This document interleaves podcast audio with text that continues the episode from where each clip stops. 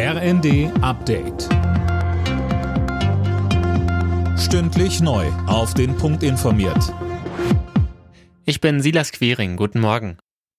Bundesgesundheitsminister Lauterbach fordert eine klare Empfehlung für alle Altersgruppen beim Thema vierte Corona-Impfung. Das sagte er den Funke-Zeitungen. Gisa Weber berichtet. Bisher empfiehlt die Ständige Impfkommission die vierte Impfung nur für über 70-Jährige und Risikopatienten. Auch die Jüngeren wollen wissen, was sie machen sollen, so Lauterbach jetzt. Spätestens, wenn die neuen Impfstoffe da sind, sollte es klare Ansagen auch für die unter 60-Jährigen geben. Mit den neuen Vakzinen rechnet er im Frühherbst. Sie sind an die neuen Varianten angepasst und sollen auch in hohem Maß vor einer Ansteckung schützen.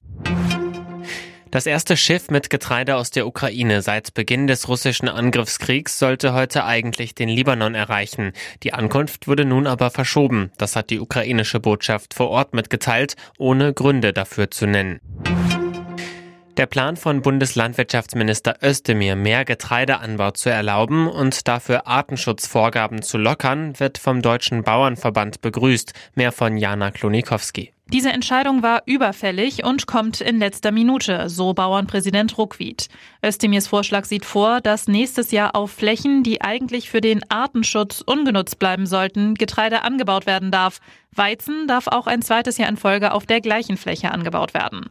Die Deutsche Umwelthilfe bezeichnete das als Irrsinn, weil aus ihrer Sicht nach wie vor zu viel Getreide für Kraftstoff und Futtermittel verwendet wird.